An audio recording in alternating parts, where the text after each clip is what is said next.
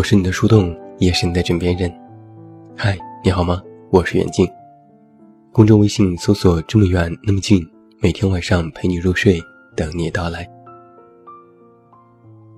我是最近才回想起来，我爸曾经帮扶过一个贫困生。大约是在十年前吧。那个时候，我爸还在派出所工作。当时单位组织过一次结对子。所有的领导干部都要做帮扶工作。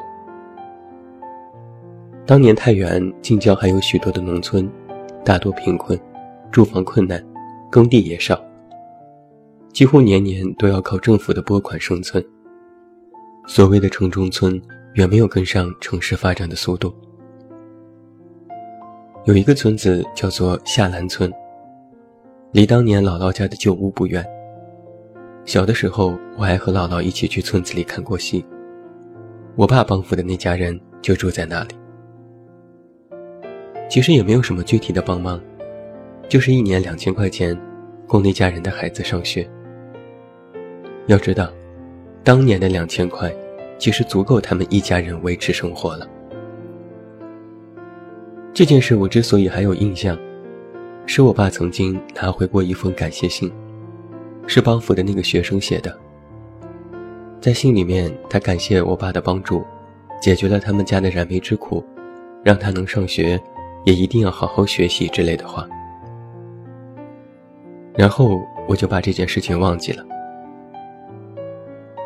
就是在前段时间吧，和我爸看新闻，看到国家的精准扶贫政策和结对子帮扶，我又突然想起了这件多年之前的事。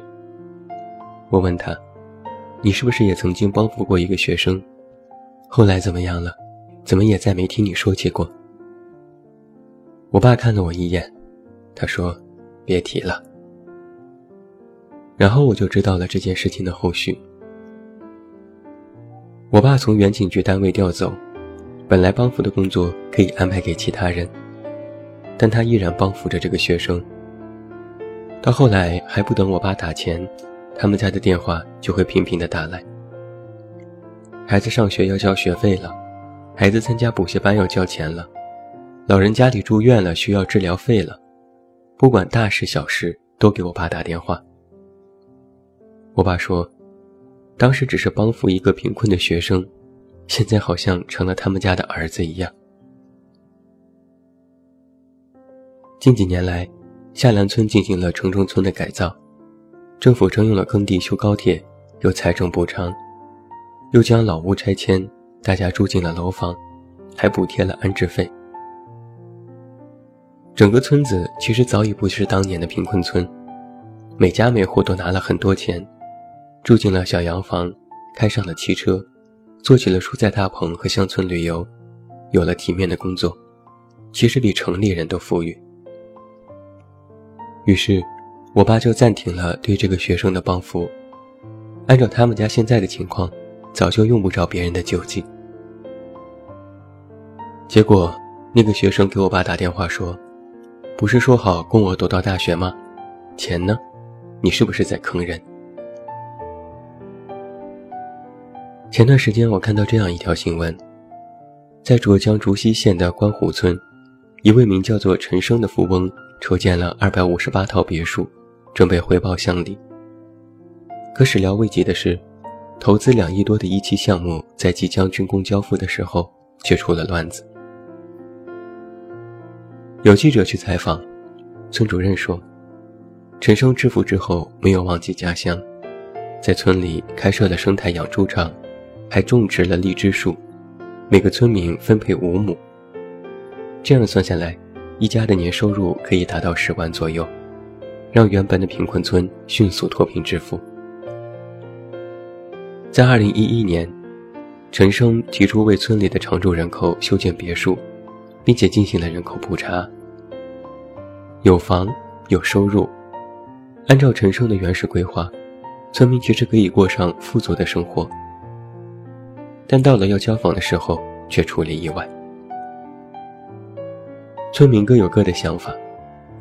有的提出子女已经结婚，或者是即将结婚，希望多分一套；有的户口早已外迁，却也写信，希望能够回村分房。甚至有村民说，拆了旧房占了地，那除了要分房，还要支付赔偿。协商不成就搞破坏。仅三月初的头几天，别墅就连续几天遭人破坏，十几个刚刚装好的窗子就被石头砸碎，新修的围墙也在一夜之间被挖出了大洞。本来是扶贫济困的善举，却矛盾重重，这让陈生心灰意冷，连续两年都不愿意回乡过年。他坦言，一回去。每个人都要提出各种的要求，所以就干脆不回去了。这让我想起了另外一个人，大衣哥朱之文。他是从央视星光大道里走出来的草根明星。曾经在被村里叫做“三大嘴”的朱之文，最后通过选秀爆红，还登上过央视春晚的舞台。成名之后，朱之文也不止一次的回馈家乡。三万元翻修了村里的幼儿园，两万元给村里买了健身器材，十万元给村里买了变压器，三十万给村里修了路，还打了机井，解决了自来水的问题。给村里办了不少事，但是村民依然不领情。有的说，这对他就是九牛一毛，他要想叫我说他好，就为每个人买辆小汽车，一人再给一万块钱。在某次采访当中，有人问村民，说他给你们修路，你们感谢吗？村民说，就修了那么些，修的太少了。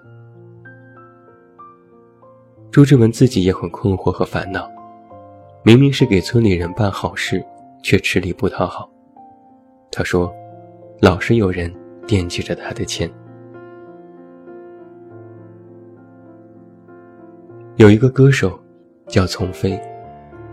他除了歌手的身份之外，还是一名义工，是一百八十三个孩子的父亲。曾经他深受观众喜爱，有足够的条件让自己的生活变得更加富裕。但是他却倾尽了所有家产去资助贫困的学生。从一九九四年开始，他进行了长达十一年的慈善资助，一生参加过四百多场义演。累计捐款达到了三百多万元。后来，丛飞患上了胃癌，治病需要高昂的费用，而他曾经帮助过的那些人，有的其实已经有了很高的收入，却几乎都选择了沉默。甚至那些没有继续收到捐助的家庭，纷纷打电话来，唯一做的事情就是要钱。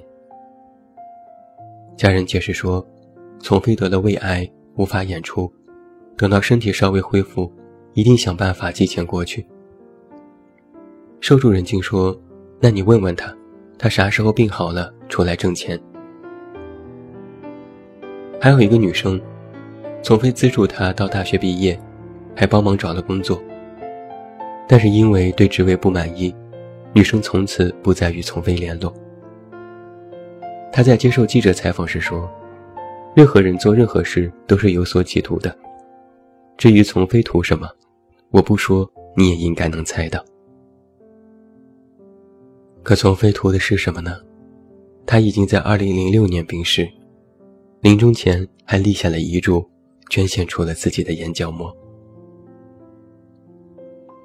还有这么一件事，前段时间就有网友说，自己认识的一个好朋友，坚持帮助几个家庭贫困的学生。但是他最近查出了肝癌晚期，于是将资助人的信息转到了自己这里。因为之前忙于治疗、化疗，还有各种的手续，捐助中断了几个月，就有人不断的打电话来要钱，他就要不停的解释好友患重病和捐助人变更的事宜。有一个家长就给他打电话，结果还没等他说完，这个家长就打断他说。你不要和我说什么，我听不懂。你答应捐助我的孩子上完大学，现在什么情况我不想知道。我已经好几个月没有收到钱了，你们到底还给不给？我们是要靠你们走出大山的，你懂不？这位网友称，此人不断的给他病床上的朋友打电话，已经气急败坏，反复问什么时候汇款，最后骂朋友就是个骗子。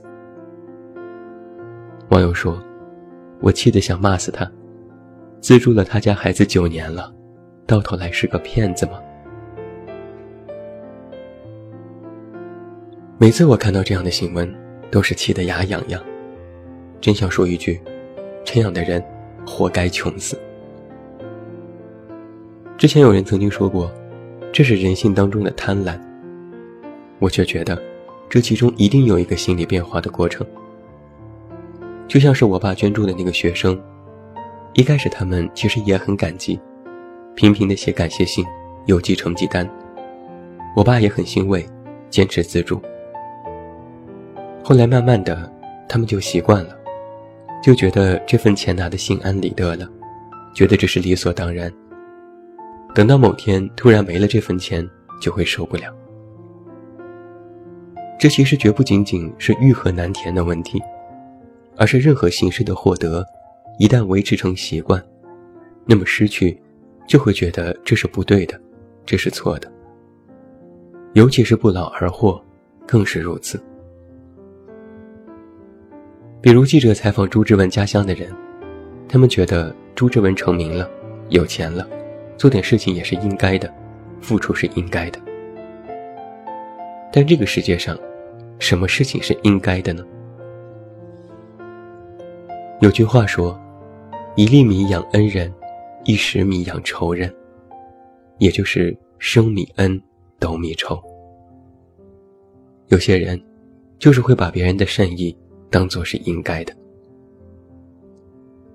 举一个难听点的例子，天天痛打一个人，如果一天不打，这个人就会感激涕零；但如果天天给一个人糖吃，如果一天不给，这个人就会恨你。